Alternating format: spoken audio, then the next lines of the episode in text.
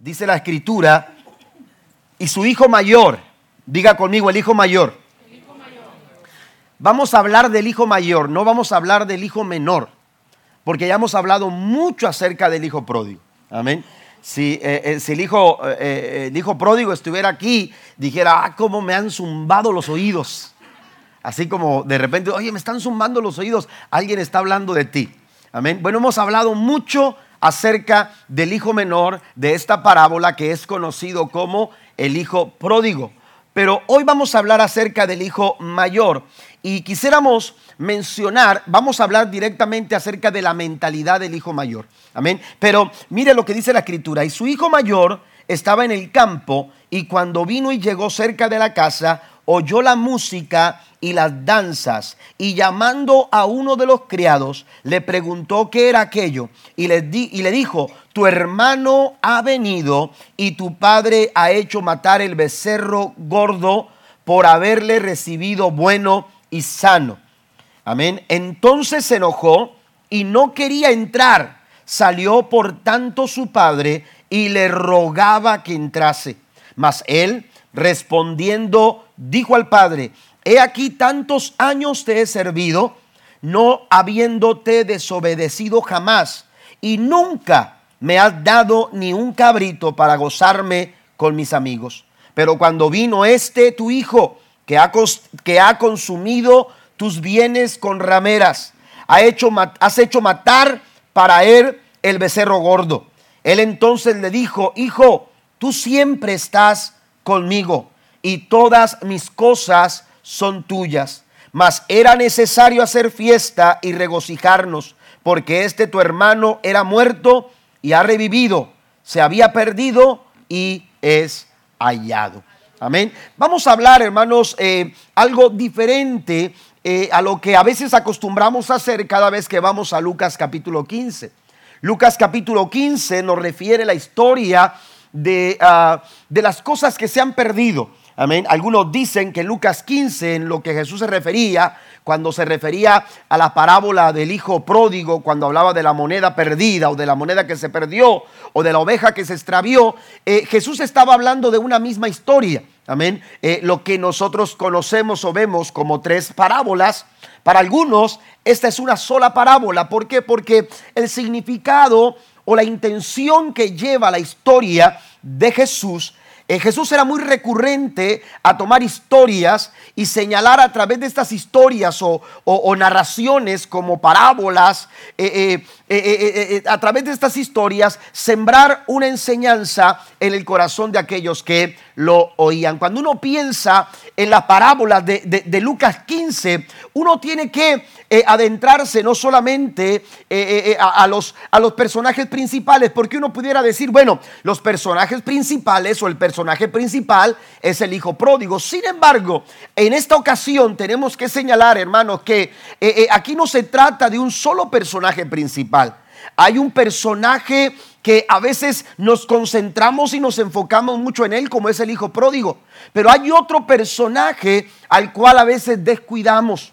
¿Y, y por qué menciono esto? Porque cuando uno lee y se da cuenta que a quienes refiere Jesús estas parábolas, es a los recaudadores de impuestos. Cuando Cristo está platicando Lucas 15, cuando Cristo está hablando de la parábola de Lucas 15, Jesús está eh, eh, teniendo como audiencia principal a gente, hermanos, pecadora. Están ahí aquellos hermanos que, aleluya, eh, eh, abusaban eh, a través de su función como recaudadores de impuestos, hermanos del pueblo, oprimían a su, a, su pueblo de, tal manera que eran considerados como los peores, los peores pecadores, gente inmoral, gente pecadora, gente, gente de, corrupta, perversa. Esos eran los recaudadores de impuestos. Dice la Biblia que cuando Cristo comenzó a hablar, ellos se acercaron.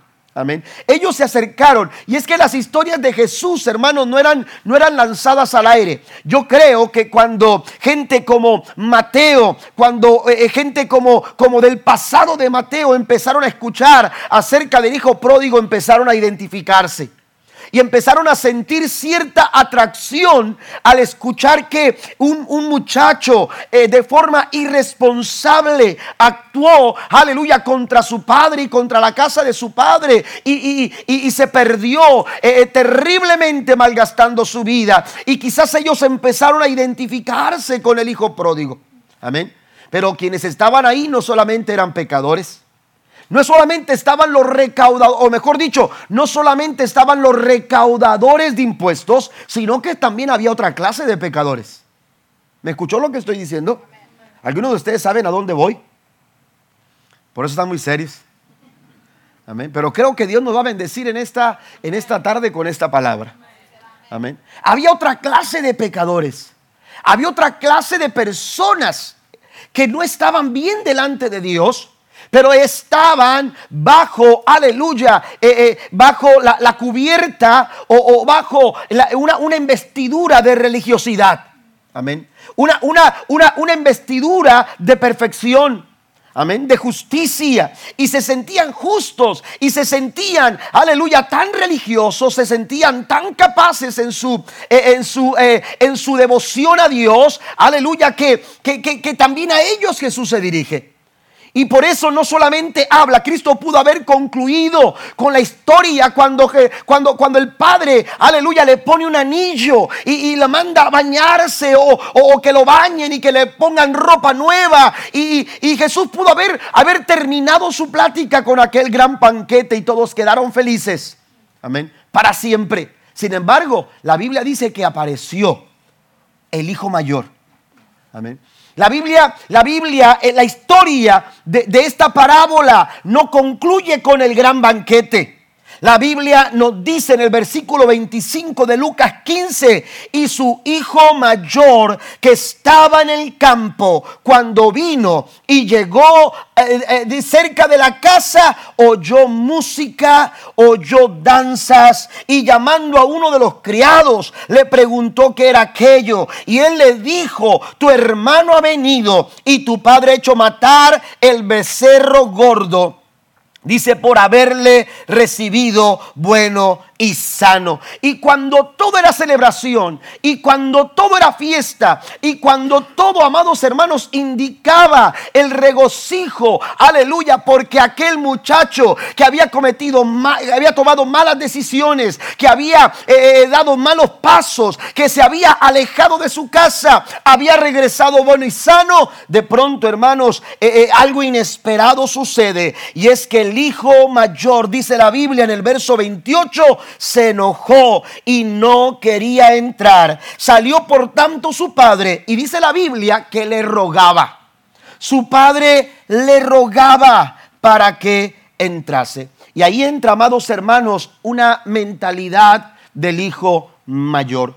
¿Cuál es la mentalidad del hijo del hijo mayor? Mire, hay tantas personas que vagan lejos de la iglesia. Hay tantas personas que vagan lejos, aleluya, de, de, esta, de, esta vida, aleluya, eh, eh, eh, de esta vida en Cristo. hay personas que viven distantes, aleluya, del amor de Dios. se han alejado y viven tal como el hijo pródigo vivió. Pero hay otros hermanos que estando cerca han dejado de alcanzar han dejado de, gozar, han dejado de celebrar la presencia de Dios en su vida. Y aunque están cerca, su mentalidad no les ha permitido disfrutar la presencia del Señor. Y yo quiero hablar algunas características de la mentalidad del hijo mayor. La mentalidad del hijo mayor, aleluya, del hijo mayor es aquella que te hace seguir viviendo como esclavo. Amén. La mentalidad del hijo mayor, aleluya, nos, nos, nos lleva cuando nosotros desarrollamos o, estamos, estamos generando pensamientos como los, como los de este muchacho, como los de este hijo mayor, de aquel hombre, aleluya, esa mentalidad eh, eh, es una mentalidad que nos oprime, es una mentalidad, aleluya, que, que nos lleva a seguir viviendo como, como un esclavo. Amén. A seguir viviendo como un esclavo. Mire, vaya conmigo al verso 29.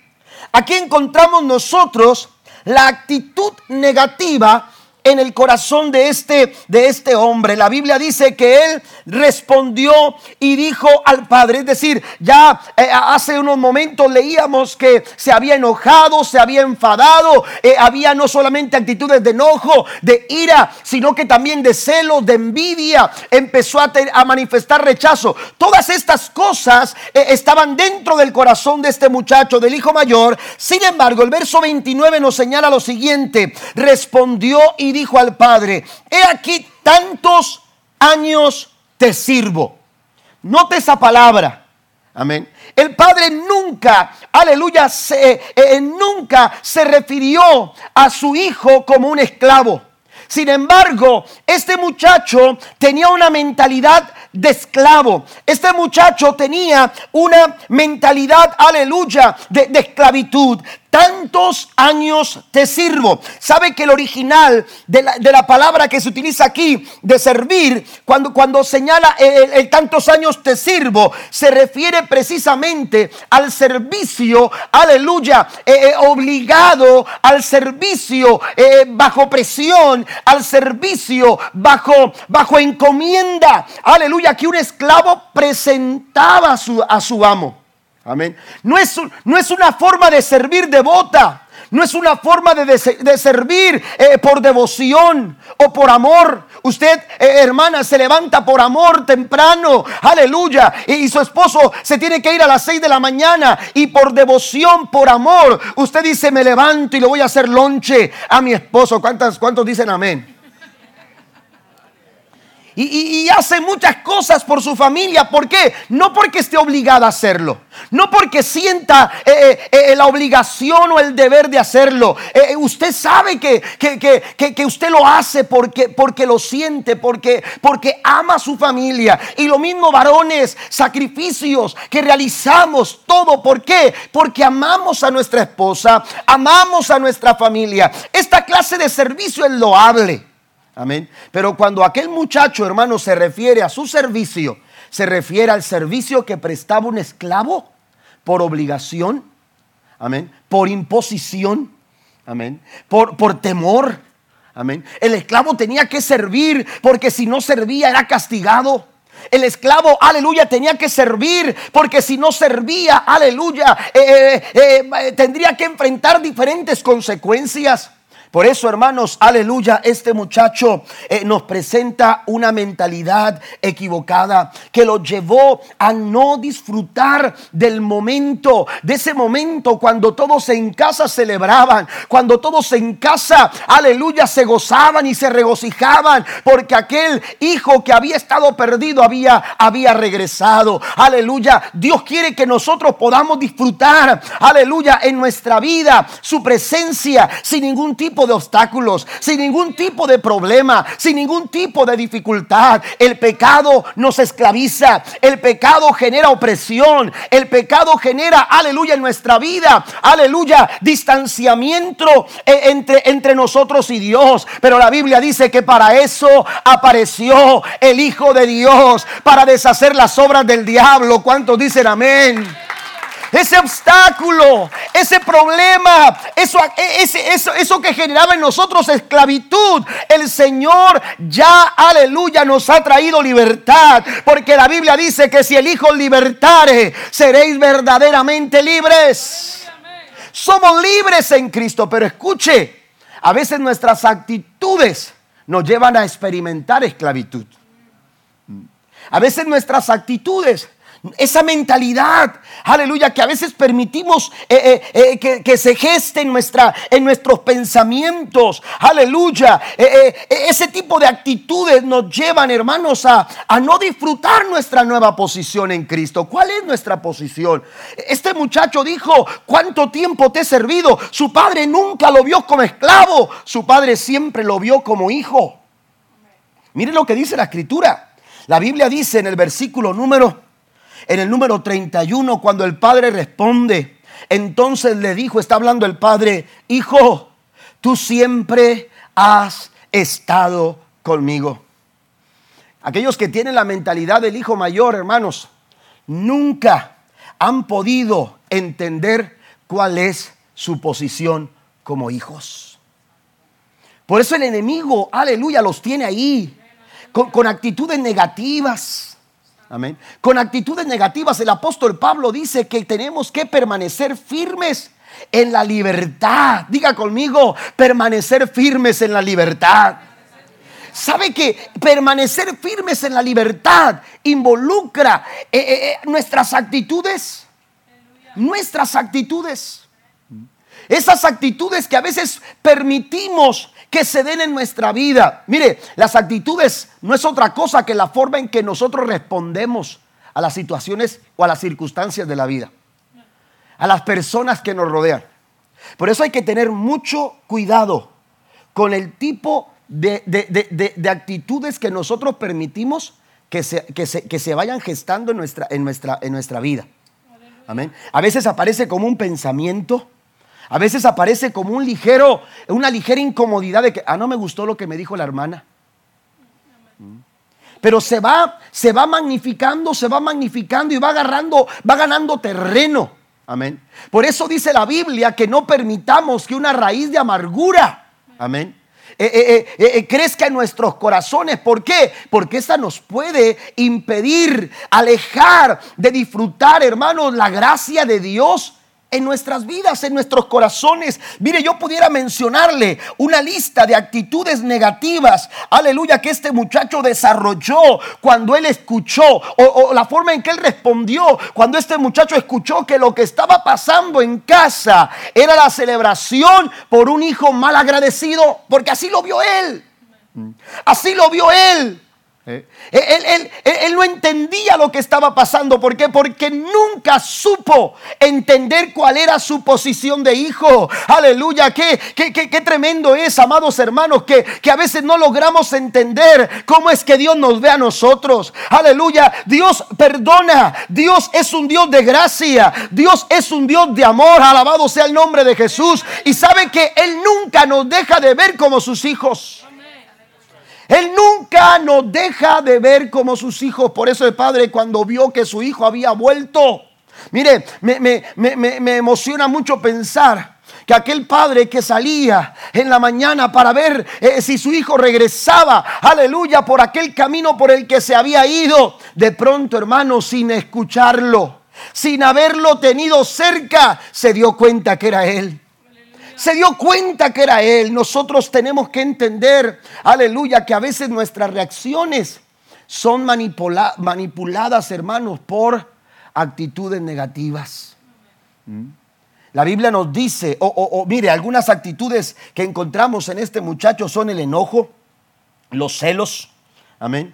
Los celos, el enojo. Por ejemplo, dice la Biblia, aquí tantos años te sirvo. Eso es una manifestación de celos no habiéndote desobedecido jamás y nunca me has dado ni un cabrito para gozarme con mis amigos. Eso es celos, eso son envidias, amargura se gestó en el corazón de aquel muchacho, rechazo, recriminación. Amén. Eh, aquel muchacho presentó diferentes, aleluya, actitudes que lo único que reflejaban, hermanos, era la condición de su corazón. Si bien su hermano había estado en una posilga de cerdos. La vida de este muchacho se había, hermanos, aleluya, acomodado en una posilga de malas actitudes. ¿Está conmigo? ¿Cuáles son las actitudes que permitimos que se desarrollen en nuestra vida? Nuestras actitudes, nuestras reacciones, nuestras, nuestras respuestas ante las circunstancias que la vida nos presenta, ¿cómo estamos nosotros respondiendo. Esa es nuestra actitud. Amén. La forma en que tú reaccionas cuando, cuando alguien viene sobre ti, cuando alguien se refiere a ti de alguna manera eh, eh, negativa, la forma en que tú respondes o reaccionas a eso, hermanos, manifiestan el tipo de actitudes que tú tienes en tu corazón. Que hay en tu corazón. Este muchacho, hermano, nunca entendió cuál era, aleluya, su posición como hijo. Pero cuando uno va a, la historia de este muchacho, hermanos, bien califica eh, o nos señala una autobiografía de los líderes religiosos de aquel tiempo. Amén. ¿Y cómo eran aquellos líderes religiosos de aquel tiempo? Mire, en primera instancia eran, eh, eh, pertenecían a una religión rígida. Amén. Ellos vivían bajo, bajo, bajo una religión, aleluya, de rigidez. Obedecían solo por el temor y también para recibir elogios. Por eso este muchacho dijo, dijo, todo el tiempo te he servido. Amén. Todo el tiempo te he servido. También este muchacho nos describe, aleluya, los líderes religiosos, hermanos, como aquellos que hacen, que hacen las cosas correctas, pero con una motivación equivocada. Amén. Están muy serios. Yo también me puse serio cuando empecé a leer esto. Amén. Y le dije al Señor, líbrame de hacer algo correcto con una motivación equivocada. ¿Sabe que a veces dentro de la misma iglesia estamos haciendo cosas correctas? Estamos levantando las manos correctamente. Estamos nosotros actuando correctamente. Estamos nosotros liderando correctamente. Pero la pregunta es, ¿cuáles son nuestros motivos? ¿Cuáles son nuestros motivos? En el tiempo de Jesús había, había personas que oraban con motivos incorrectos. Había personas que ayunaban pero lo hacían con motivos incorrectos. Y había otros, aleluya, que cuando había que dar limosnas, lo daban con abundancia, pero aún así lo hacían con motivos correctos. Una ocasión Jesús preguntó, cuando una anciana vino, una mujer, aleluya, de avanzada edad vino para entregar, aleluya, todo lo que tenía. Amén. Y, venía ahí para entregar todo lo que tenía. Y de pronto Jesús dijo, ¿quién dio más? ¿Quién dio más? A veces nuestros motivos nos hacen pensar, amados hermanos, que podemos agradar a Dios, pero si nuestros motivos son incorrectos, no podemos agradar al Señor. Cuando hay actitudes incorrectas, lo que sembramos, aunque sea correcto, hermanos, no tiene repercusiones en el cielo, porque la Biblia dice que es a través de la fe y sin fe es imposible agradar a Dios. Den un aplauso al Señor en esta noche. Si queremos agradar a Dios, tenemos que hacerlo a través de motivos correctos. Pero este hombre, este muchacho con esta mentalidad de hijo mayor, aleluya, hace las cosas correctas. Te he servido todo el tiempo. Pero ¿cuáles eran sus motivos al hacerlo? Simplemente, amados hermanos, las cosas se tienen que hacer partiendo del corazón. La Biblia dice en Colosenses capítulo 3, vaya conmigo por favor, Colosenses capítulo 3 y avanzo. Eh, Colosenses capítulo 3, versículo número 17. Dice el versículo 17 y voy a leer también el verso 23 y 24. Dice, y todo lo que hacéis, sea de palabra o de, dice, sea de palabra o de hecho, hacedlo todo en el nombre del Señor Jesús, dando gracias a Dios Padre por medio de Él. Y el verso 23, hermanos, eh, eh, también señala lo siguiente, y todo lo que hagáis, hacedlo de qué? De corazón, como para quién? Para el Señor y no para los hombres. Mas el que hace injusticia recibirá la injusticia que hiciere, porque no hay acepción de personas.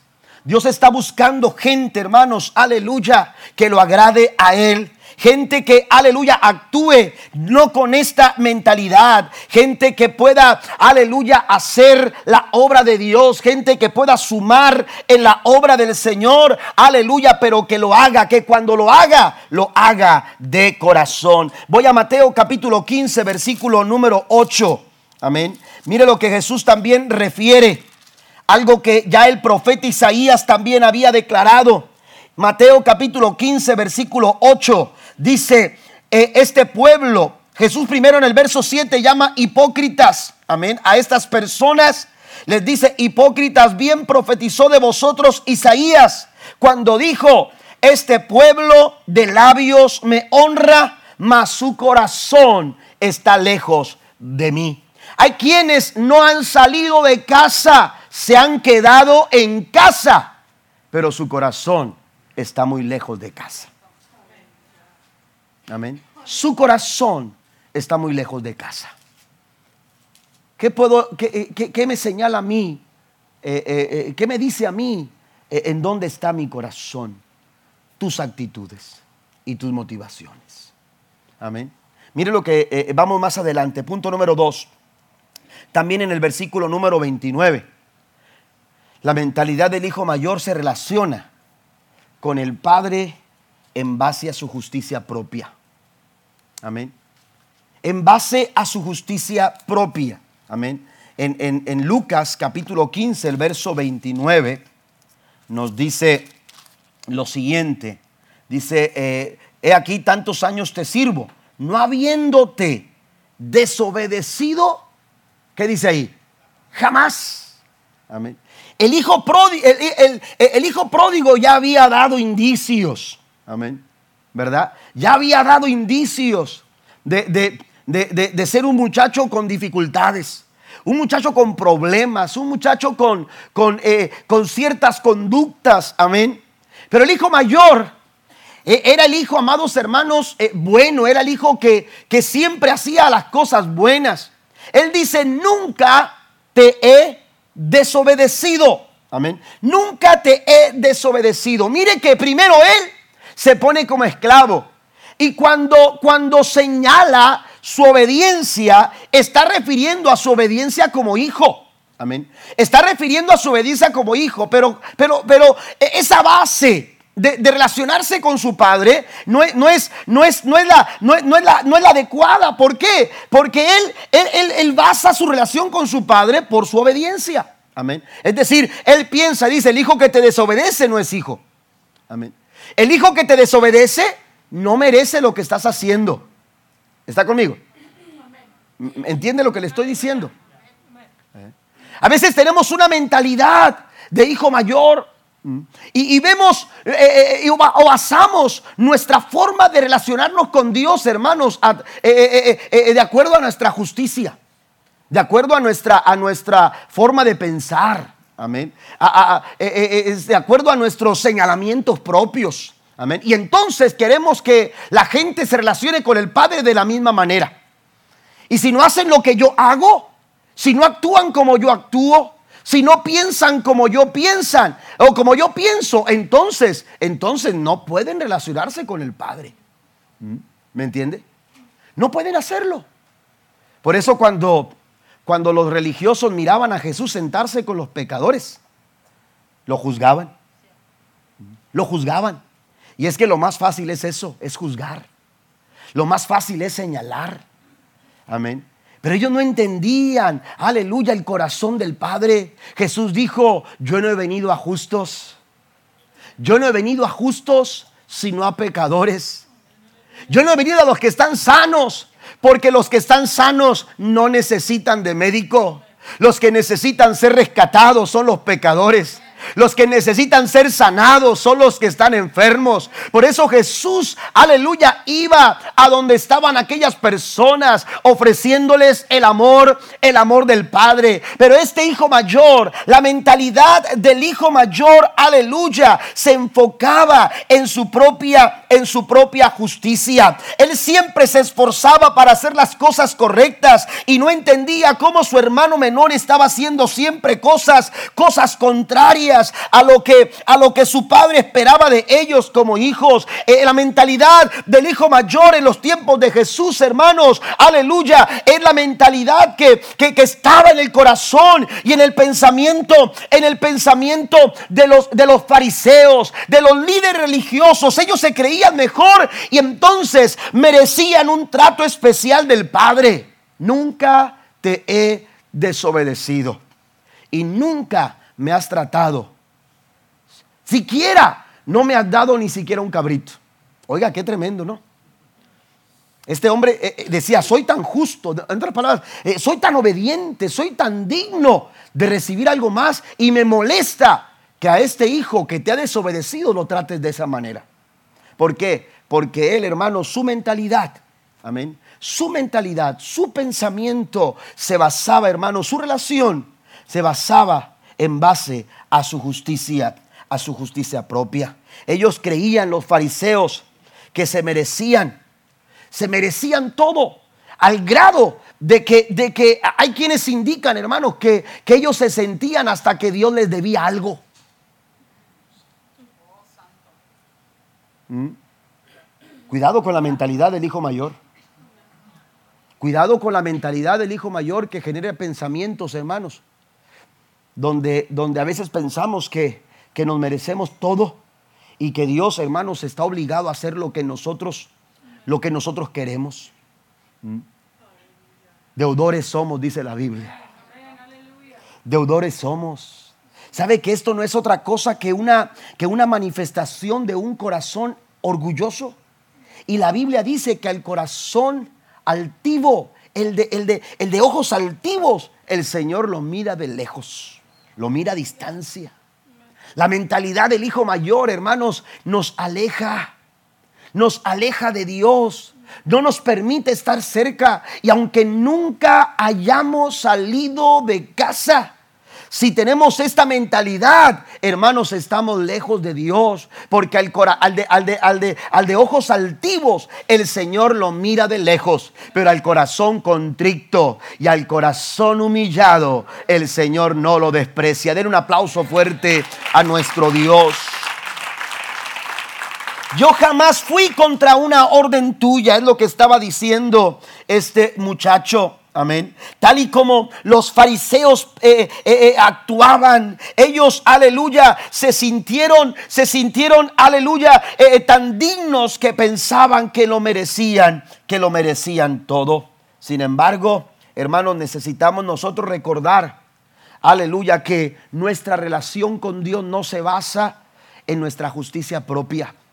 El apóstol Pablo dijo a los efesios, amén, que no es por obras, no es por obras, no es por tus obras, porque nuestras mejores obras, dice la Biblia, que son como trapos de inmundicia. Dijo Pablo, no es por obras para que nadie se gloríe. La salvación que hemos recibido, esta oportunidad de poder relacionarnos con Dios, hermano, no es mediante tus obras, no es mediante tus sacrificios, es mediante la gracia y la misericordia de nuestro Dios. Alabado sea el nombre de Jesús.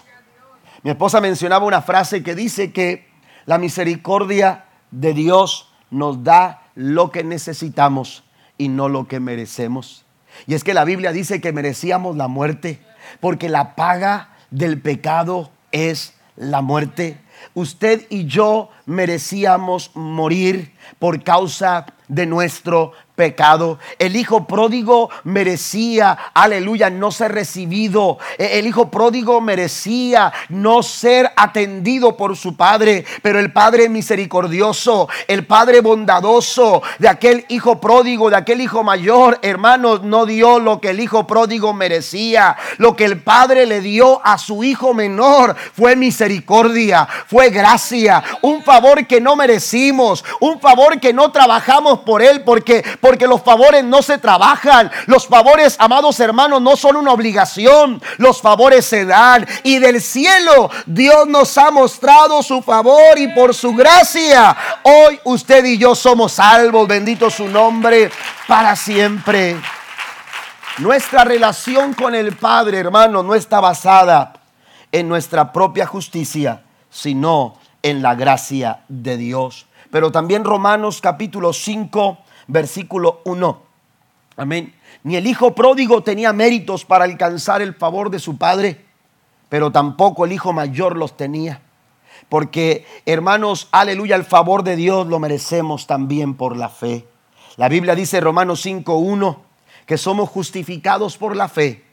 Amén. Mediante la fe tenemos paz para con Dios por medio de nuestro Señor Jesucristo. Tercero, amén.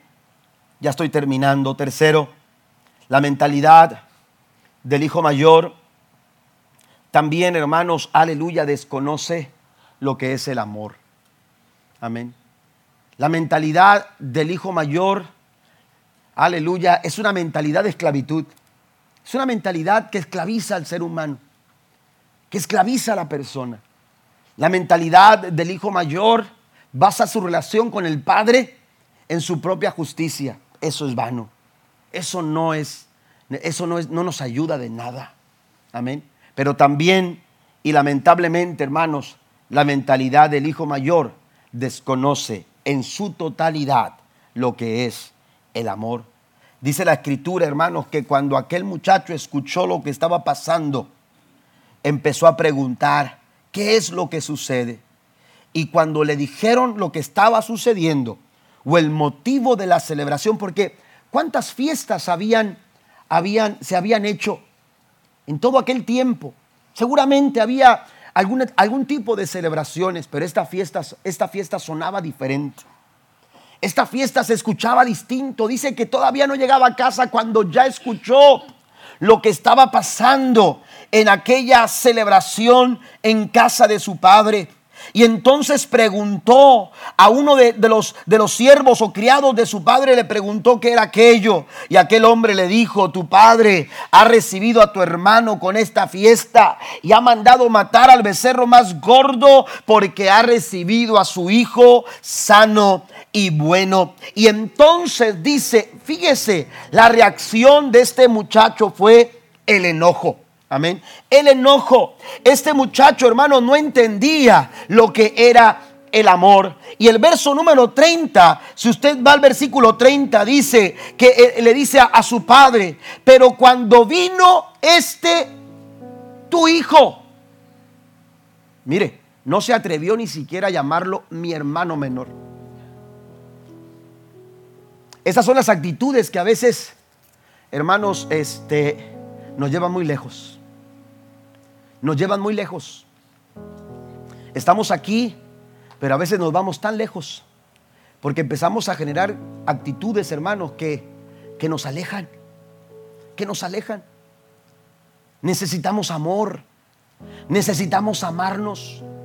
Así como fuimos amados, necesitamos nosotros, somos llamados a amarnos los unos a los otros. La Biblia, la Biblia nos dice que tenemos que amarnos los unos a los otros. Amén.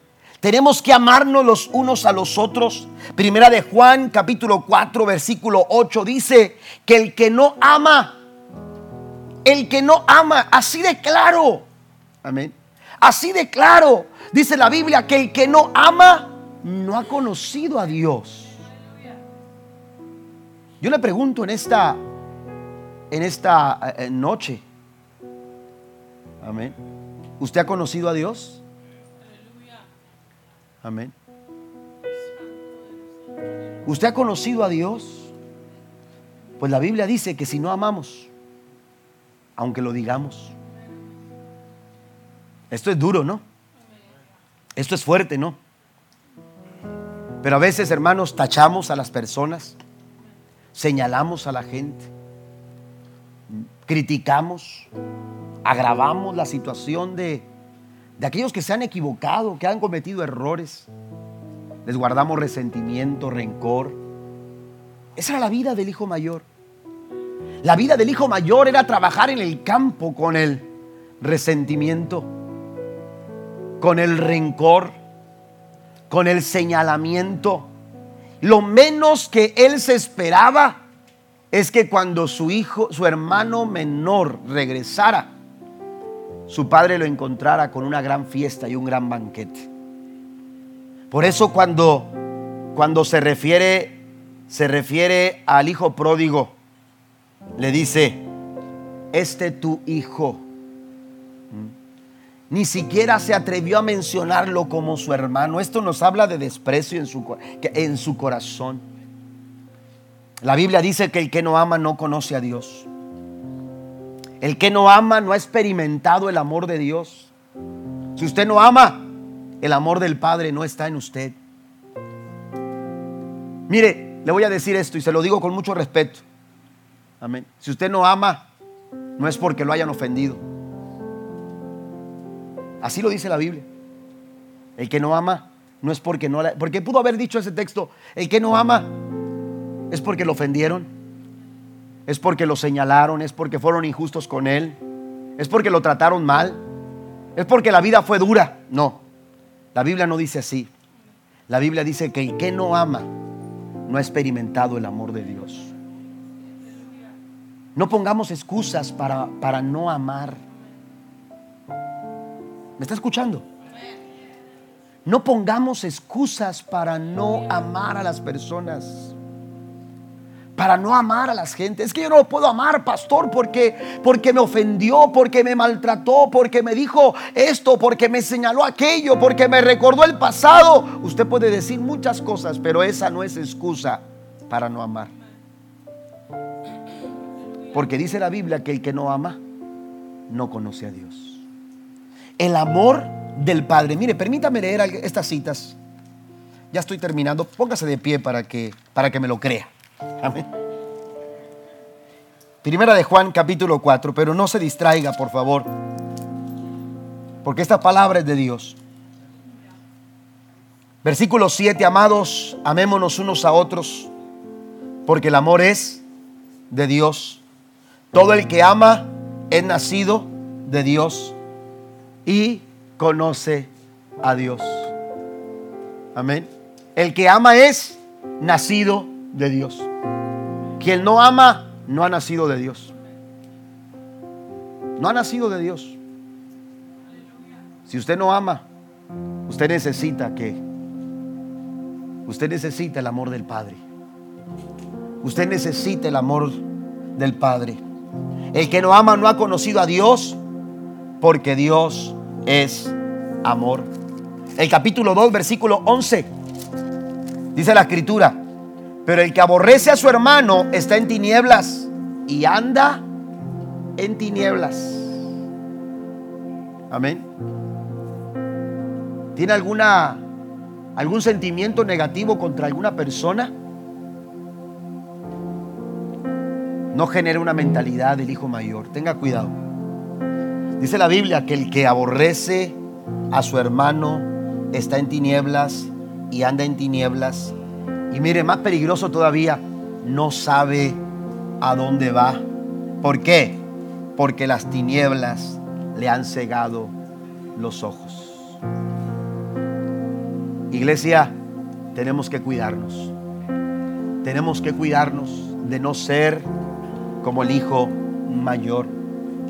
Dios nos invita a amarnos los unos a los otros. Primera de Juan capítulo 4 versículo 20 dice lo siguiente, si alguien dice yo amo a Dios y aborrezo a su hermano, es mentiroso. Pues el que no ama a su hermano, a quien ha visto, ¿cómo puede amar a Dios a quien no ha visto? Y nosotros, usted y yo, tenemos este mandamiento de Él. El que ama a Dios, ame también a su hermano. Y el amor, hermano, se demuestra de muchas formas. El amor se demuestra orando por esa persona. Alguien me dijo una ocasión, ora por tus enemigos. Ora por tus enemigos. Y, me dijo lo siguiente, porque entre más oras por tus enemigos, más lo vas a amar. Porque nadie puede odiar a aquel por el que ora. Amén. El amor de Dios disipa todo sentimiento negativo. Limpia nuestros corazones y nos lleva a amar a las personas así como Dios un día nos amó a nosotros. Hijo, tú todo el tiempo has estado conmigo. Pudiéramos también mencionar Gálatas en el capítulo 5, verso 19 en adelante donde se nos habla de, del fruto, eh, de las obras de la carne. Amén. Y todas estas obras de la carne, hermanos, indican la falta de amor. Y la falta de amor indica el estado de nuestro corazón. ¿Cómo estamos delante de Dios? ¿Cuál mentalidad estamos generando en nuestros corazones como iglesia? Como iglesia. Tenemos que aprender a amarnos los unos a los otros. Mire, termino con esto. Este año tenemos una, una intención bastante fuerte de tocar a nuestra comunidad. Pero no podemos hacerlo. No podemos hacerlo si no estamos convencidos de que tenemos que amarnos los unos a los otros. Jesús lo dijo así, por sus frutos los conoceréis. Si queremos que allá afuera nos conozcan, amén, como un pueblo que Dios ha establecido en este lugar para, para alumbrar al mundo, para alumbrar a nuestra comunidad, hermanos, tenemos que comenzar con amarnos los unos a los otros. Y si hay que perdonar, hay que hacerlo. Y si hay que pedir perdón, vamos a hacerlo. No ponga atención a las ofensas. No ponga atención a esas cosas que el enemigo quiere que usted, que usted eh, eh, eh, preste atención para desviar su corazón. Amén. Y no permitirle amar como Dios un día le amó a usted. Vamos a amar así como Dios nos amó. Jesús dijo, Padre, que sean uno. A través de eso, de la unidad en el pueblo de Dios, la gente sabrá que venimos de Dios. Que Jesús ha nacido en nuestro corazón. Que Dios, hermanos, aleluya, está con nosotros.